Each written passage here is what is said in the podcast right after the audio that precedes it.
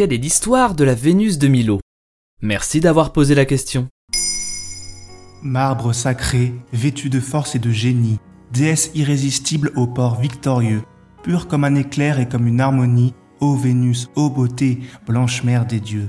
Celle qui a inspiré ce poème à Lecomte de Lille n'est rien d'autre qu'une statue de marbre. Et pas n'importe laquelle, la plus célèbre des statues, mais également la plus mystérieuse.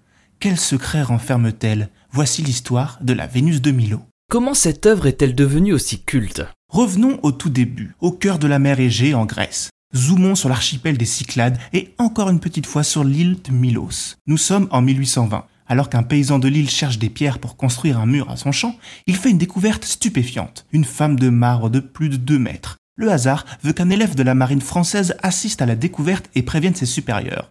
Après un rude marchandage, l'ambassadeur de France de la région, le marquis de Rivière, acquiert l'œuvre et en fait don au roi de France, Louis XVIII, qui à son tour l'offrira au Louvre un an plus tard. À ce moment, c'est une acquisition de grande importance pour le musée, qui a été pendant longtemps l'un des plus importants au monde. Mais la bataille de Waterloo est passée par là, et plusieurs de ses œuvres exposées, les plus importantes, ont été rendues à leur nation d'origine.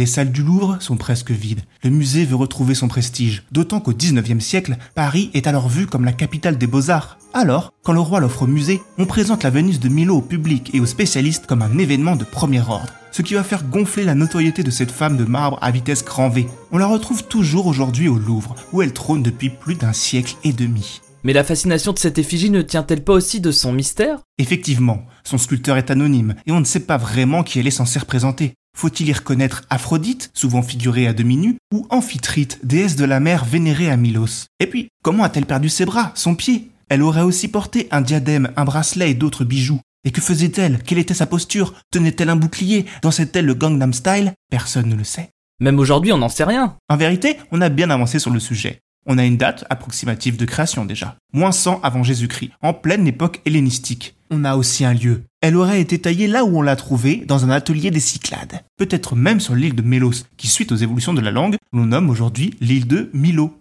Elle a tout d'un ouvrage typique du coin et de l'époque, taillé en deux blocs, faits de pièces rapportées, liées par des tenons métalliques. D'autres exemplaires créés selon la même technique sont trouvables en Grèce. Plus intrigant, l'existence d'une copie d'une autre Vénus, celle-ci de bronze, la Vénus de Capua, aux ressemblances troublantes. Ou encore, au musée d'Athènes, une autre statue qui lui ressemble en tout point. Même position, même dimension, même traitement du manteau, le Poséidon de Mélos. Existe-t-il un lien entre ces deux créations? Ces œuvres rétrospectives étaient des hommages ou des copies des maîtres antérieurs d'œuvres dites classiques, comme le montre le regard droit de la statue. Mais la torsion et le modelé du corps sont une preuve de modernité, ce qui en fait une œuvre rétrospective dite néoclassique. La Vénus de Milo est donc un hommage au passé qui traverse le temps et dont le mystère de son regard impassible intriguera encore plusieurs générations futures. La Vénus de Milo ne nous a pas encore livré tous ses secrets.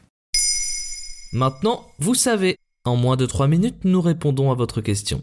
Que voulez-vous savoir? Posez vos questions en commentaire sur les plateformes audio et sur le compte Twitter de Maintenant Vous savez Culture.